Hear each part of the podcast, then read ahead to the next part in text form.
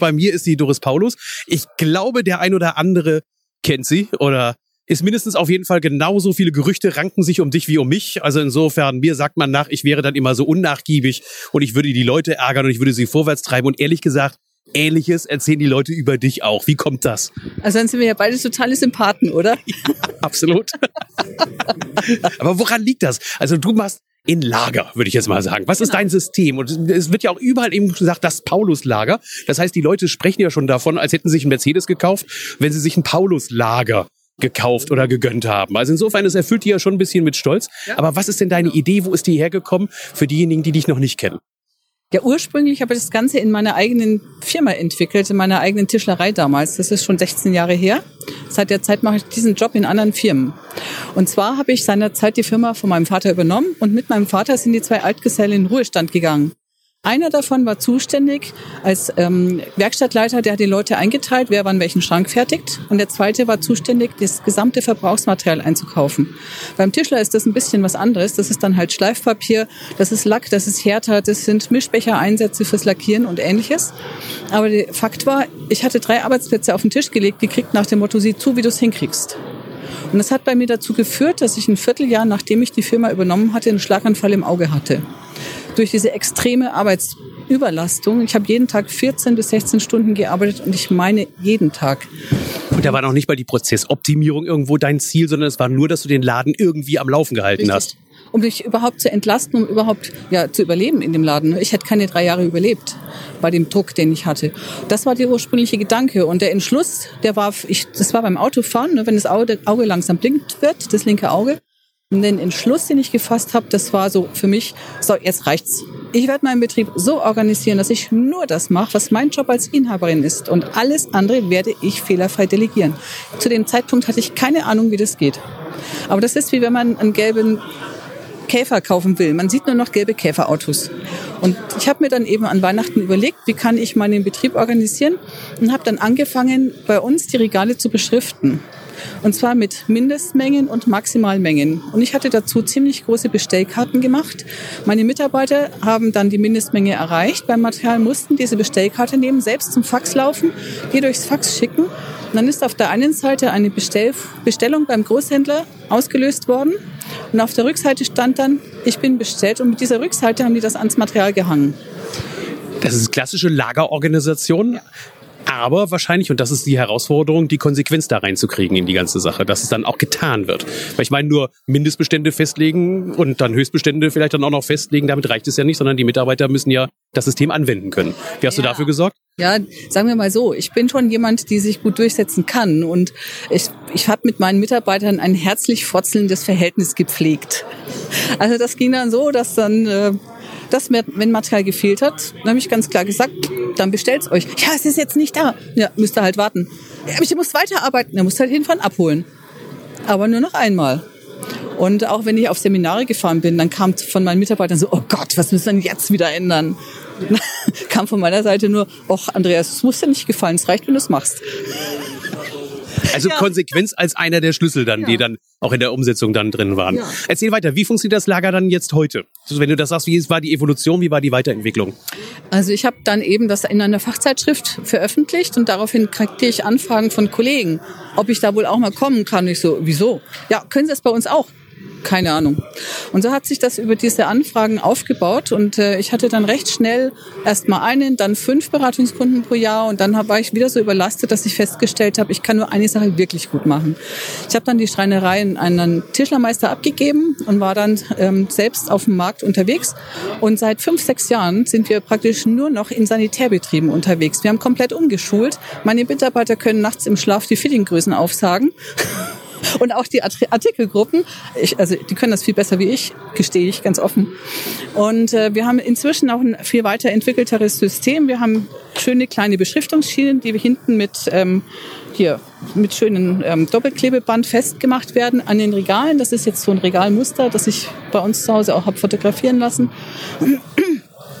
Hier, das Prinzip ist immer noch dasselbe. Wenn die Mindestmenge erreicht wird, wird das Kärtchen genommen und in ein Ablagefach gelegt. Aber wichtig, es ist nur ein Kärtchen. Richtig, für ein Produkt ein Kärtchen. Das heißt, ein Sanitärbetrieb, wenn der fertig organisiert ist, hat er im Schnitt so zwischen zweieinhalbtausend und dreieinhalbtausend Artikel. Und die werden alle mit zwei Kärtchen beschriftet. Einmal eine Regalbeschriftung am Regal und das zweite ist eine Bestellkarte, die davor gesteckt ist und bei der Mindestmenge entnommen wird. Was ich nicht ist ein wichtiger Unterschied zu den Kartensystemen, wo viele Karten vorne drin sind und wo man dann eine Karte rausnimmt, mit einem Kugelschreiber draufschreibt, wie viel man nachbestellen möchte. Sondern es ist eine Bestellkarte, ja. sodass ich auch visuell sehen kann, wenn die Karte nicht mehr am Fach hängt, Genau. Dann ist der Bestellprozess schon eingeleitet für dieses Fach. Dann sehe ich auch diese rote Markierung, Bestellung läuft. Ganz einfach. Und solange diese Bestellung läuft, Markierung läuft, läuft die Bestellung. Das ist auch ernst gemeint. Das heißt, diese Bestellkarten werden in Fächer abgelegt. Meistens gibt es fünf, sechs solche Bestellboxen im Betrieb. Die Verwaltungskräfte in den Betrieben haben die Aufgabe, einmal am Tag sämtliche Bestellkarten einzusammeln ich kann auch gleich noch erklären, warum bei uns nicht am Regal gescannt wird. Das, sage ich gerne. Ähm, die Verwaltungskräfte nehmen die Bestellkarten mit. Und wenn man jetzt weiß, was ein Bestellprozess kostet für eine ganz einfache Muffel oder eine Handbrause, wenn man sich das mal überlegt, dann wird einem auch klar, warum wir das die Verwaltungskräfte machen lassen und nicht die äh, wirklich hochqualifizierten Projektleiter, die viel zu wertvoll sind für diese Tätigkeit. Kann ich das mal ausführen? Absolut. Okay, weil äh, die, wir haben schon Podcast gehabt, die waren anderthalb Stunden lang, also insofern, das ist kein Problem. Super, dann kann ich das dann mal wirklich erklären. Ah, endlich. genau. Der Gedanke ist nämlich dahinter, die Bestellprozesskosten zu senken und die betreffen den Gesamtbetrieb auch in der Verwaltung. Wenn wir kommen, ist es oft so, dass diese ganz einfachen Artikel Chromring von dem Projektleiter bestellt wird. Und die Prozesskosten beginnen, wenn er auf Bestellen, auf Senden geklickt hat. Also erst sucht er die Sachen raus im Internetshop, dann klickt er auf Senden und dann geht's los. Dann kommt ein Paket an. Jemand muss hinlaufen, das Paket öffnen, den Lieferschein rausnehmen, den Inhalt vergleichen, das Paket möglichst sinnvoll ablegen im Betrieb. Der Lieferschein wird ins Büro gebracht. Mit ganz viel Spaß auch noch von drei Lieferanten für ein und dasselbe Produkt. Super äh, weil es ja auch ganz viel einspart. Ne? Also Wahnsinnig. Du weißt ja, das Geld wird im Einkauf verdient. Ja, genau. Und da haben wir eine etwas andere Haltung, die ist genau diametral entgegengesetzt, weil solange der Materialeinkauf vom Umsatz im Schnitt beim Sanitärhandwerk um die 40 Prozent liegt, ist es sinnlos, im Einkauf zu sparen. Dann spare ich lieber bei den Löhnen und der Effizienz. Das ist unser Ansatz. Und deshalb mögen wir uns sowieso schon, obwohl wir uns noch gar nicht kennen, ja. weil ich äh, habe halt den Spruch, dass ich sage, Geld wird im Verkauf verdient. Richtig. Und du sagst eben, und wenn, dann gehe in die Prozesskostenoptimierung rein. Richtig aber nicht in den Einkauf. Das ist sinnlos. Das macht nämlich unsere EDV. Der hat, die hat künstliche Intelligenz dahinter programmiert. Und wenn ich da bestelle, sehe ich gleich meine ganzen Großhändler nebeneinander. Das heißt, du hast auch eine, eine Lagerbestellsoftware. Ja, das ist nicht meine eigene, das ist die eines Kooperationspartners. Das ist wie der Schokostreusel auf, dem Obst, auf der Obsttorte. Wir bauen die Obsttorte und zum Schluss kommt der Schokostreusel noch oben drauf und bringt dann so die restlichen fünf, ne, drei, vier Prozent. Die machen dann auch nochmal Spaß. Du hattest gerade aufgehört zu sagen, warum nicht am Lagerfach gescannt wird und warum du da sagst, das killt mir dann auch den Prozess. Genau, das kann ich erklären, aber erst werde ich vorher nochmal den Prozess Kosten okay. fertig erklären. Da war ich nämlich stehen geblieben. Also wenn jemand das Paket entgegengenommen hat, den Lieferschein ins Büro trägt, dann gibt es dort jemand, der den Lieferschein nimmt, zum Schrank geht, den Schrank aufmacht, den Ordner rausholt, vielleicht noch den Lieferschein einmal vorher scannt und dann wird er doch noch abgelegt im Ordner. Ich habe noch keinen Betrieb erlebt, die dann entsorgen. Dann wird er abgelegt, dann wird der Ordner wieder reingeschoben, Tür zu, dann kommt eine Rechnung, die wird geöffnet, die wird vorkontiert, die wird datiert. Die Rechnung wird vielleicht auch gescannt. Dann wird die Rechnung im Star Money überwiesen oder nochmal in einem Extraprogramm. Dann habe ich die Rechnung nochmal einzubuchen, möglichst beim Steuerberater, maximal teuer mit der Hand. Und dann wird das Ganze noch in dem Jahresabschluss geschrieben, bis das drin steht. Haben ja, aber ehrlich, Zugpferd ist auch kein Thema für heutzutage für irgendwelche Sachen. Also Zugpferd ist ein Gerücht. Das ist so wie mit dem Internet. Das wird sich nicht durchsetzen. Ja, ich warte noch drauf, dass ich einen Betrieb erlebe, der es wirklich macht. Wirklich. Ich habe noch keinen erlebt. Es ist erstaunlich, aber ich habe wirklich noch keinen erlebt. Es ist wirklich im Moment noch so ein bisschen so, dass so diese, dieses, dieses Einhorn, ne, das irgendwo noch existiert. Also es ist noch eine Geschichte, die kommt dann eben auch noch oben drauf. Ja, mit rosa Mähne, ne? Plüschmähne. Ja, genau. Also das, darum geht's eben, ne? dieser Prozess. Ich kann auf diese Kleinteile nicht verzichten. Macht ja auch keinen Sinn. Ich brauche das Lexsuchspray. Aber es geht darum, dass man diese Artikel möglichst intelligent miteinander kombiniert bestellt. Und zwar durch die Verwaltung. Und dadurch, dass wir mit diesen Minmengen arbeiten, reicht es eben, dass einmal pro Woche dieses Standardmaterial bestellt wird. Ich habe 50 Mannbetriebe, die werden von der Azubi im Büro bewirtschaftet. Und das kann die, weil es völlig wurscht ist, ob sie Kopierpapier bestellt oder ob sie eben Fittinge bestellt. Der Unterschied ist es, es muss einmal vorgedacht und einmal vordefiniert sein, das Material. Dann ist es möglich, dass das delegiert wird an Verwaltungskräfte. Und da wollen wir hin. Wir wollen so viel wie möglich Bestellvorgänge in die Verwaltung delegieren um die Projektleiter so zu entlasten, dass sie ihren wirklichen Job machen können, nämlich Kosten und Termine und Baustellen planen und steuern. Dafür sind die wirklich wertvoll und nötig. Und das gesamte Standardmaterial, tausende von Artikeln, werden definiert durch die Verwaltungskräfte bewirtschaftet. Und diese Prozesse führen wir in den Betrieben ein. Das heißt, wir sind Prozessspezialisten. Und da sind wir unglaublich effizient, weil bei uns die Vorgehensweise ist so, dass wir erst die Prozesse definieren, wie der Betrieb zukünftig laufen soll. In einem zweiten Schritt definieren wir die Lagerregale dazu passend. Wenn ich zum Beispiel einen Baustellenrücklaufprozess habe, brauche ich dafür Lagerregale. Ich kann doch nicht meine Leute jeden Tag schimpfen, dass sie die Kisten in die Tür stellen und kein Regal anbieten. Beispielsweise. So, und in dem du gehst also erstmal Step 1 auch in die Prozessanalyse hinein und Natürlich. sagst, okay, welche Abläufe haben wir im Unternehmen? Also zum Beispiel auch, wenn ich Lagerzonen brauche, um Fahrzeuge vorzukommissionieren, damit sie dann morgens möglichst schnell rauskommen, dann beeinflusst das natürlich dann auch meinen Platzbedarf. Richtig. Und dann erst gehe ich los und optimiere das Lager. Genau. Das heißt, es, äh, weil es machen viele anders. Also in der Lageroptimierung gehen natürlich viele hin und optimieren das Lager, also so ein großer Schraubenhersteller zum Beispiel, der macht das sehr gerne, dass er hingeht und einfach nur dann eben erstmal sich die Regale anschaut, an die Regale neue Schilder dran klebt und dann sagt, okay, und jetzt ist es viel besser geworden als vorher. Ja, das halte ich natürlich für Augenauswischerei. Ne? Zu diesen Regalen kommen wir ja noch, haben wir ja gerade noch gesagt. Aber für uns ist es doch der logische Schritt zu schauen, welche Prozesse braucht dieser Betrieb, um zu funktionieren. Dann plane ich passend zu den Prozessen die passenden Regale dazu. Und wenn ich das geplant habe, dann lasse ich in einem dritten Schritt den gesamten Mannschaft den Betrieb so umräumen, wie das die Lagerplanung ergeben hat, die zu den Prozessen passt. Und dann ist doch logisch, dass die Prozesse in diesem Betrieb wirklich 100 Prozent durchgängig funktionieren. Und der Prozess hat dir schon ziemlich einen Ruf einge eingebracht. Das ist das, was, was mir immer gekoppelt wird. Ne, wenn die Paulus kommt, dann müssen wir den Laden erstmal eine Woche stilllegen und dann wird alles rausgeräumt und dann wird alles wieder reingeräumt und wacht euch, ihr seid nicht an dem passenden Tag zur passenden Uhrzeit da, dann gibt's richtig, äh, dann gibt's richtig Ärger. Ja, das kann ich schon erklären. Wir haben nämlich ein Riesenproblem. Wir arbeiten bundesweit. Und äh, wenn meine Projektleiter oder auch ich, wenn wir eine Tour planen, dann sind wir im Schwarzwald unten und dann haben wir das so aufgeteilt, dass wir am ersten Tag in Stuttgart sind, dann fahren wir nach Rottweil, dann fahren wir vielleicht noch nach Tübingen und dann äh, nochmal geschwind nach Ulm und dann wieder zurück nach Münster. Das sind dann mal so schlanke 2000 Kilometer. Und wenn uns dann zwischendrin ein Tag rausfällt, kann ich den durch keinen anderen Umsatz ersetzen. Wie denn? Hm. Ich habe vielleicht einen interessierten Betrieb, der ist in Kiel oder in Passau oder sonst wo. Ich komme da nicht hin. Obgleich auch einer der Geheimnisse, und das ist das, was ich auch schon bei dir gesehen habe, ist, es geht nicht mal um das System. Weil das, was der, der Kern deiner, deines Systems ist, das hast du eigentlich gerade ja schon in, in, in 15 Minuten erklärt. Im Prinzip könnte man das jetzt kopieren, aber das Problem ist die Konsequenz in der Einführung. Ja. Und dafür hast du ja dann deine Projektleiter und du selber auch, dass das Ganze dann entsprechend umgesetzt ja. wird. Wie läuft so ein typischer Projektablauf aus bei euch? Also wir fangen. Also wir haben Entschuldigung, wir haben ja gerade schon gesagt, als ersten Step war die Prozessanalyse. Genau. Das heißt, es ist erstmal eine vorgelagerte äh, Zeit, in der man erstmal sich genau anguckt, wie die Prozesse im Unternehmen laufen. Dann wird ausgewählt und gesagt, was wir dann tun wollen und wie geht's dann weiter. Also dann werden die Prozesse definiert, dann wird das Lager passend zu den Prozessen geplant und die Mitarbeiter werden bereits danach schon eingeteilt für das Strukturprojekt. Und im Strukturprojekt beginnt morgen früh, montags früh um sieben erstmal die Schulung der Mitarbeiter, die also erstmal dargestellt bekommen, was ist denn Standardmaterial, welche Eigenschaften hat das, was ist Kommissionsmaterial, welche Eigenschaften hat Kommissionsmaterial.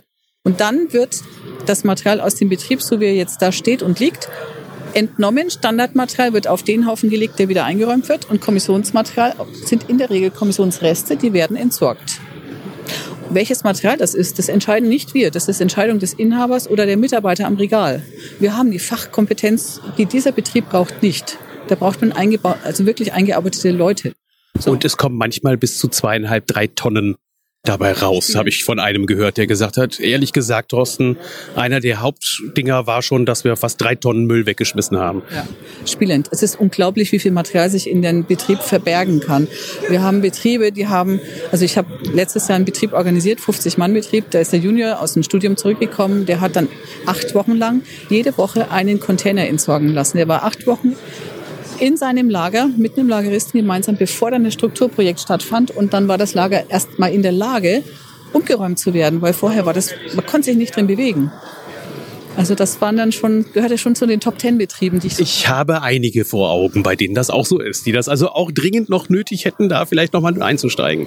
Naja, also ich, ich kann es ja verstehen, weil das Problem ist doch, dass man aus einer Zeit kommt, so von wirklich nach dem Krieg, 70er, 80er Jahre. Damals war in der Nachkalkulation der Materialanteil höher, wertvoller als der Lohnanteil. Und damals war es auch sinnvoll, Material aufzubewahren und auch Materialreste aufzubewahren und um sich selbst vor Einkaufskosten zu schützen. Deswegen wurde alles aufbewahrt. So, und wir, also gut, ich bin jetzt nicht mehr ganz in der Generation, wir haben halt oft gelernt, bei Leuten, die noch älter waren, alles aufzuheben. Heute ist es so, dass der Lohnanteil natürlich mit der Inflation mitgestiegen ist, der Materialanteil nicht, weil das ja immer günstiger hergestellt wird, das Material. Das heißt, der Materialanteil liegt bei etwa 40 Prozent in Sanitärhandwerk. Es macht überhaupt keinen Sinn, Reste aufzubewahren, wenn sie nicht sinnvoll geordnet aufbewahrt werden. Aber jetzt mal ganz unter uns.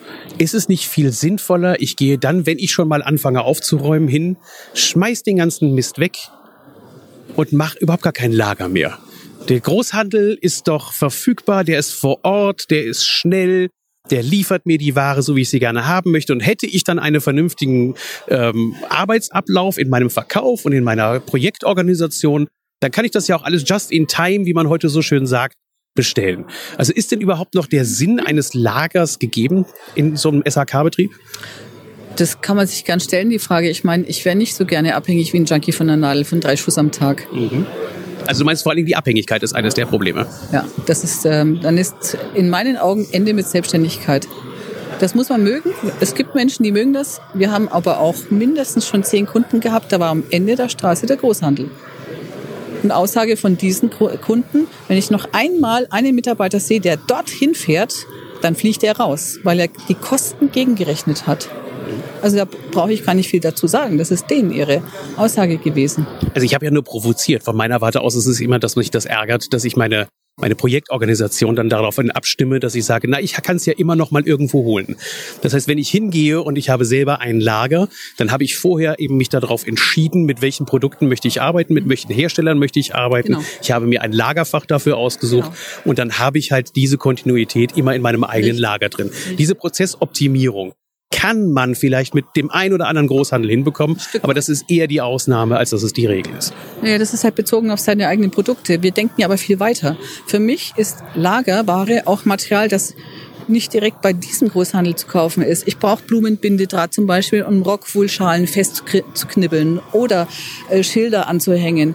Man braucht das Lecksuchspray. Für mich ist auch Standardmaterial Handfeger und Kehrschaufel, so die ganz banalen Sachen. Ich meine alles und ich meine wirklich alles. Alles, was ich brauche, damit der Betrieb arbeitsfähig ist. Kopierpapier und Büromaterial sowieso.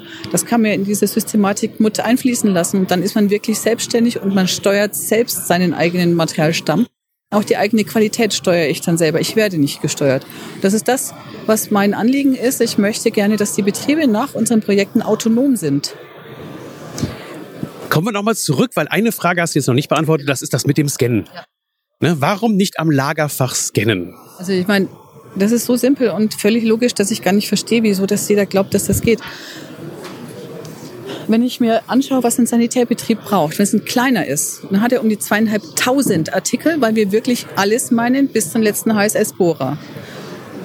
Wie soll ein armer Mensch in der Lage sein, nach Sichtkontrolle zweieinhalbtausend Artikel abzuprüfen, ob da genug da ist oder nicht? Wie soll das gehen? Und wenn ich diesen Menschen dann auch noch äh, von dem verlangt, dass er die Mengen selbst definiert, dann brauche ich ja ähm, Lager, die sich aufpumpen und wieder die Luft rauslassen.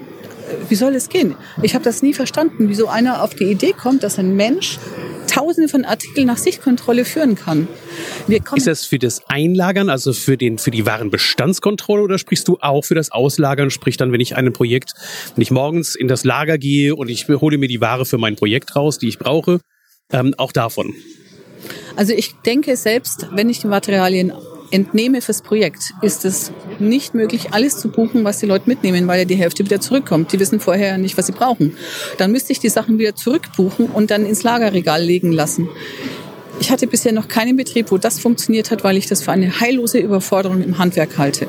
Das heißt, eine Lagerbestandsführung bei dir per EDV oder ähnliches findet nicht statt, sondern sie findet tatsächlich anhand des Lagerortes statt die führt, findet schon statt. Die ist bei uns so simpel, dass das kein Mensch sich vorstellen kann. Ich habe ja hier Min- und Maxmenge und zwar von jedem Material. Ich habe auch Maxmengen, weil ich damit die Größe des Lagerorts definiere. Und dann habe ich eine stehende Inventur zwischen Min und Max. Das reicht doch. Wofür Bestände führen? Ich kann das zwar entnehmen oder buchen, um der Idee zu folgen, ich möchte das für die Kunden verrechnen lassen. Aber das lasse ich doch dann bitte schön den Monteur draußen auf der Baustelle machen, wenn er das Aufmaß schreibt, möglichst digital.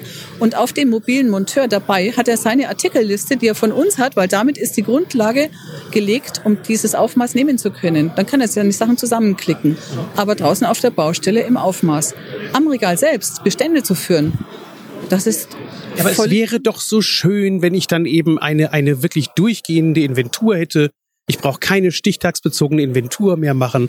Das heißt, wir machen komplette Eingangsbuchung, Ausgangsbuchung, alles ist schön, oder doch nicht? Haben wir doch. Wir haben doch Min- und Maxmengen. Damit steht doch die Inventur. Ich brauche überhaupt nichts buchen. Das ist mal das eine. Und das zweite, ich kann ja auch sagen, woher das kommt. Das ist ein Konzept aus der Industrie. In der Industrie gibt es im Wesentlichen zwei Lagerarten. Es gibt zum einen das chaotische Lagersystem mit großen EDVen und in der Halle und der, nur der Computer weiß, wo das Material liegt. Das zweite ist ein sogenanntes Fixplatzlager. Das ist der Fachausdruck dafür. In diesem Fixplatzlager wird hinterlegt, welche Kollektion im Haus geführt wird. Zum Beispiel, wenn ein Auto produziert wird. Dann weiß ich, ich habe 130.000 Varianten und alle Teile für diese Varianten zur Verfügung. Dann kann ich über gleitende Bestände ausrechnen, wie viel Platz ich pro Artikel brauche. Dann sind wir bei dem Thema Kollektion. Das ist ein Gedankenansatz, wie ihn auch in der Regel sämtliche EDV-Firmen führen, mit denen wir zu tun haben, die ERP-Programm äh, programmiert sind. Das ist aber fürs Handwerk ein sinnloses Unterfangen. Und das ist eine heillose Überforderung in meinen Augen.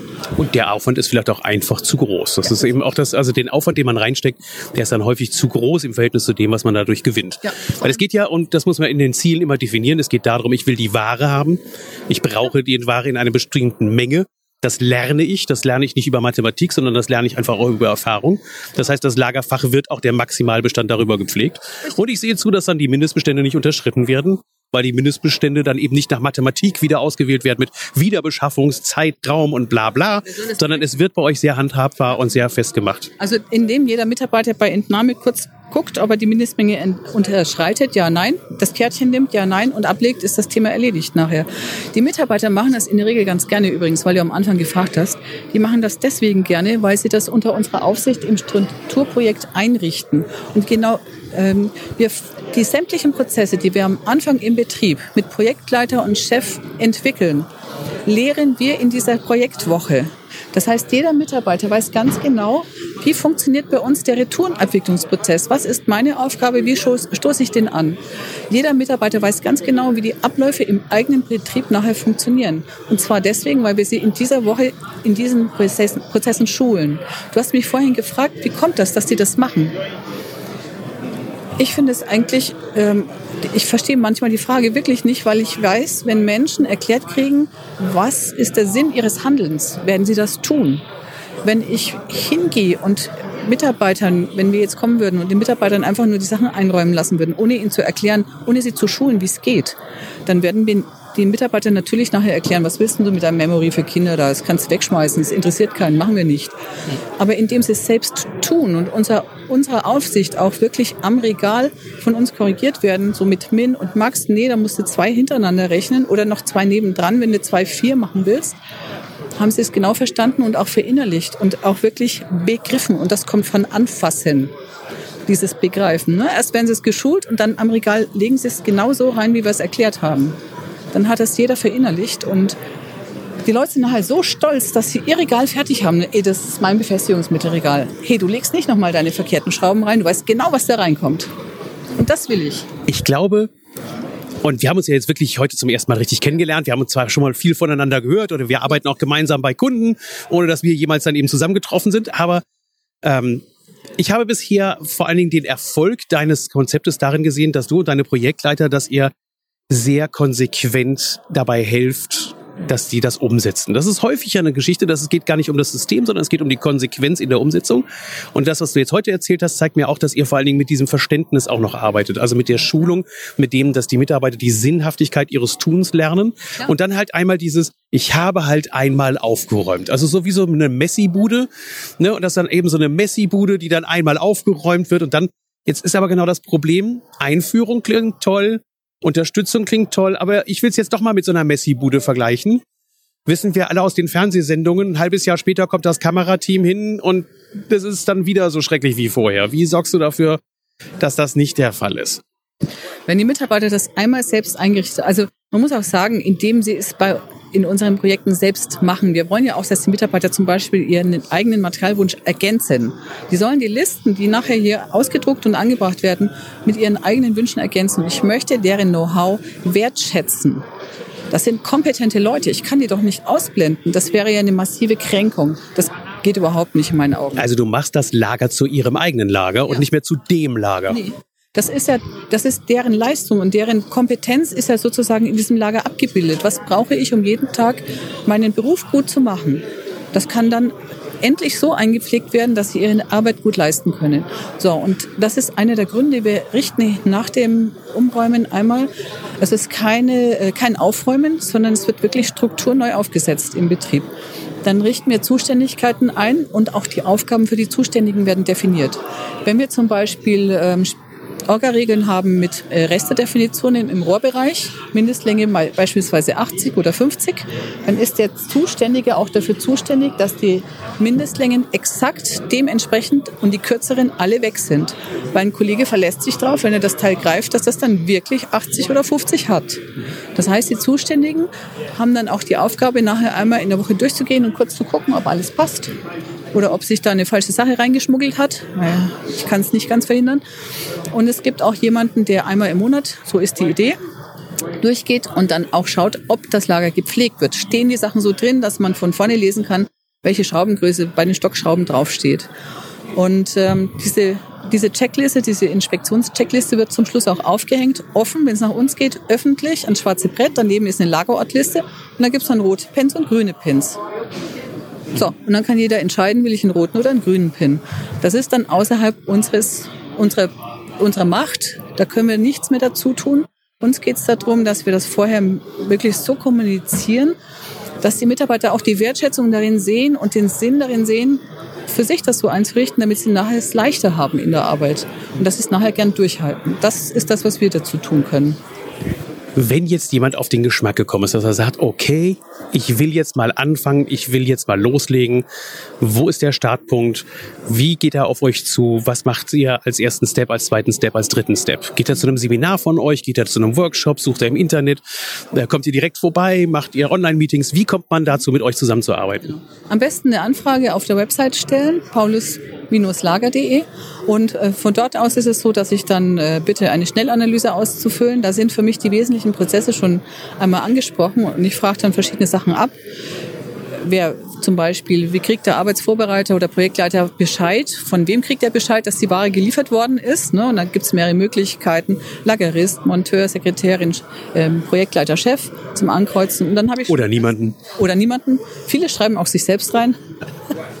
Von mir weil sie selber rausgehen, Kartons aufmachen. Das ist das, oh, das Schlimmste.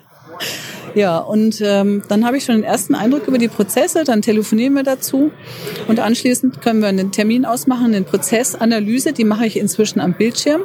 Ich habe tausende Betriebe gesehen und ähm, ich ähm, schicke dann eine kurze Checkliste, welche Fotos ich brauche. Ich möchte die Warenannahme sehen, die Kommissionslager sehen. Ich möchte den Baustellenrücklauf sehen, Retourenfächer möchte ich sehen. Da schaue ich mir dann die Lagertechnik an. Was für Regale sind vorhanden? Ist das geeignet für das, was hier vor, also was jemand vorhat?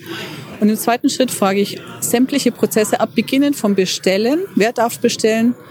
Ähm, wie wird denn, auf welche Art und Weise wird bestellt im Betrieb? Woher weiß der Mensch an der Warenannahme, ob das, was kommt, vollständig, richtig und pünktlich ist? Bis zu, wie funktioniert die Retourenabwicklung? Wer überwacht die Gutschriften? Das heißt, eine wirkliche komplette Prozessanalyse der gesamten Warenströme im Unternehmen. Ja, alle. Wir brauchen dafür in der Regel um die zweieinhalb Stunden. Ich mache zwischendrin mal eine Pause. Und ähm, dabei werden alle Brüche in der Prozesskette klar. Und ich habe halt einen sehr genauen Eindruck davon, was ist zu tun, um diese Brüche zu heilen. Und äh, was haben wir für einen Projektaufwand und anschließend kann ich auch die Amortisation eines solchen Projektes direkt berechnen mit dem Inhaber. Ich habe schon einige solcher Projekte mit moderieren dürfen. Ich war nicht derjenige, der den meisten Geld dran verdient hat. Leider, da gab es andere, ähm, die das im Großhandel dann eingeführt haben. Äh, was im Prinzip genau das Gleiche ist. Du musst genau dasselbe machen und im Endergebnis sind es sogar die ähnlichen Prozesse, auch die Prozessbeschreibungen. Es ist halt nur von allem ein bisschen mehr. Das kostete dann in der Regel so zwischen 150 und 200.000 Euro. Also für die Analysetätigkeit, noch nicht das Lager oben stellen. Das kommt dann eben da, das heißt ja ein Regal für den Preis. Ja. Ist das bei euch auch so teuer? Nee. Können wir leider nicht mit dienen. nee. Also ich habe eine äh, Amortisationsberechnung aufgestellt, die ist von den 16-Mann-Betrieb. Und ich lasse mir von den Inhabern auch angeben, wie hoch sind die Suchzeiten, die sie pro Tag schätzen. Was vermuten sie an Materialeinkauf zu sparen, wenn man das Material im Lager wieder findet? Weil oft ist es so, dass man es zweimal kauft, weil diese blöde Pumpe, jetzt wo ich sie brauche, ich finde das Ding nicht. Obwohl ich weiß, dass sie da ist.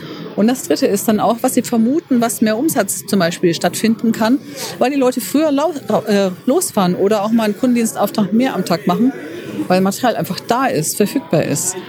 Und wenn man das zusammenrechnet, dann kommt man bei so einem 16-Mann-Betrieb mal auf die schlappen Ergebnisse, Mehrgewinn um die 160.000, 170.000 Euro.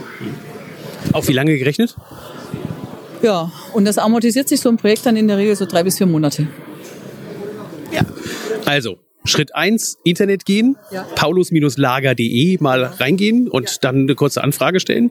Dann gibt es eine Anamnese, also eine, eine Erstaufnahme, so wie wir das heute im Badverkauf ja auch gerne machen. Dann soll er dir Fotos schicken. Dann siehst du, ob das überhaupt äh, hoffnungsvoll ist oder ob du sagst, nee, äh, Lohnt sich's? Brennen Sie es nieder? Sehen Sie zu, dass es niederbrennen? Oder was hast du dann? Hast du das auch schon gesagt?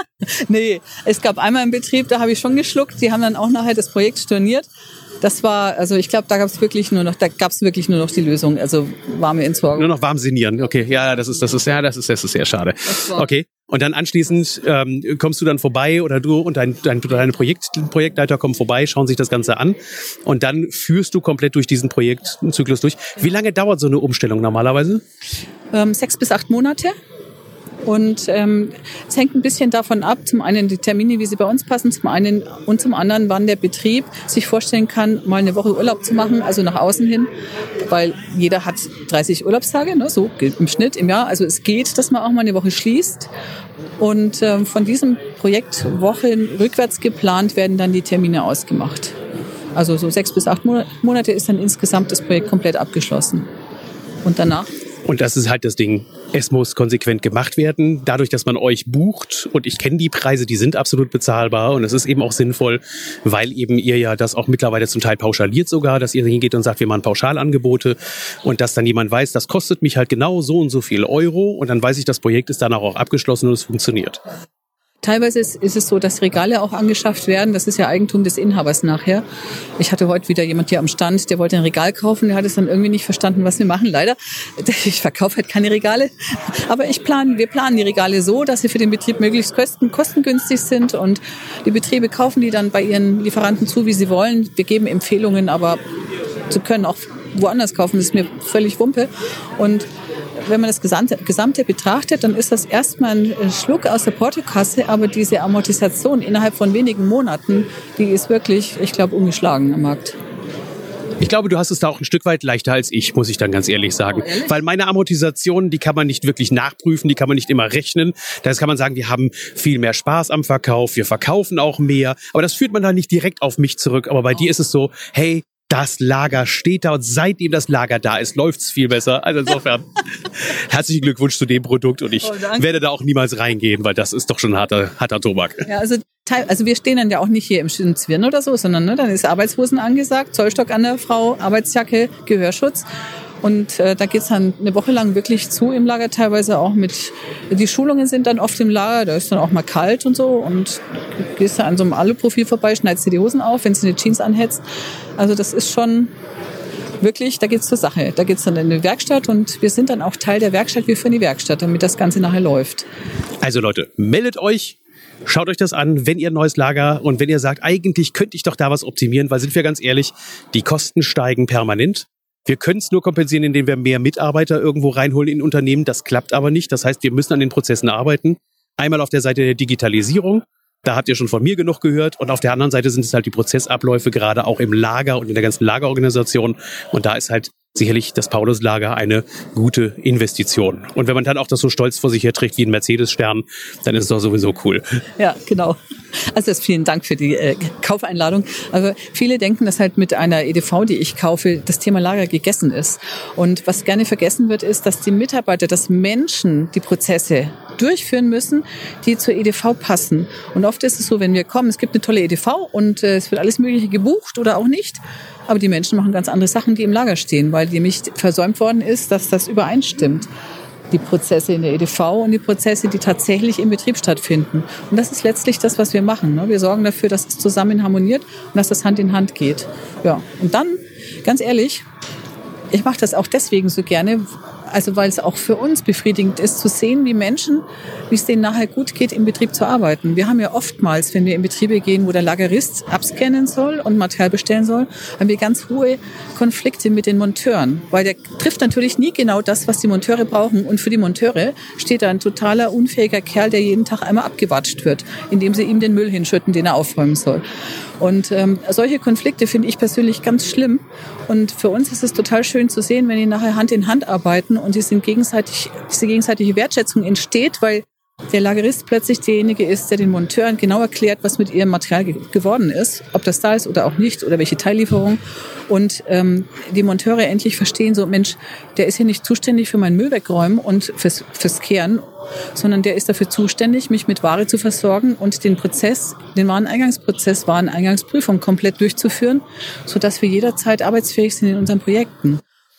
Also dieses, äh, dass Menschen nachher dann gut miteinander umgehen, das ist etwas, was uns dabei zum Beispiel antreibt auch. Woran wir auch Spaß haben, weil wir dann so, das ist ja auch erfüllend für uns, weil wenn man so eine Woche im Schwarzwald ist und meine Projektleiter fahren Sonntagnachmittag um zwei los aus der Familie, dann ist das schon auch, finde ich, eine Nummer. Und dann ist es auch schön zu erleben, wie dann der, der Umgang miteinander in dem Betrieb sich auch wandeln kann. Und das ist etwas, was uns wiederum beflügelt. Also ein hochsinnvoller Job. Ja. Nicht nur, weil er eine Prozessoptimierung macht, sondern weil es halt wirklich auch die Firmen dann ein bisschen äh, glücklicher macht. Ich glaube auch, einige werden glücklicher dadurch, weil sie weniger Ärger haben, weniger Probleme und einfach sich weniger streiten müssen, auch in den Firmen. Ja, also die Menschen sind einfach in den Betrieben nachher gut drauf und der Umgang ist, hat eine andere Qualität oft. Und äh, wir wissen, dass wir ganz viele Konflikte herausnehmen, weil im Grunde ist es so, wenn in einem Betrieb Konflikte herrschen wegen dem Material, dann liegt es daran, weil die Prozesse nicht definiert und nicht geklärt sind. Und das ist das, was wir lösen können. Und äh, damit lösen wir diese Hintergrundkonflikte, die völlig unnötig sind. Und das ist doch schön. Ein schönes Schlusswort. Also, meldet euch. Tschüss. Wir melden uns jetzt hier auch ab. Ja, bis dann. Tschüss.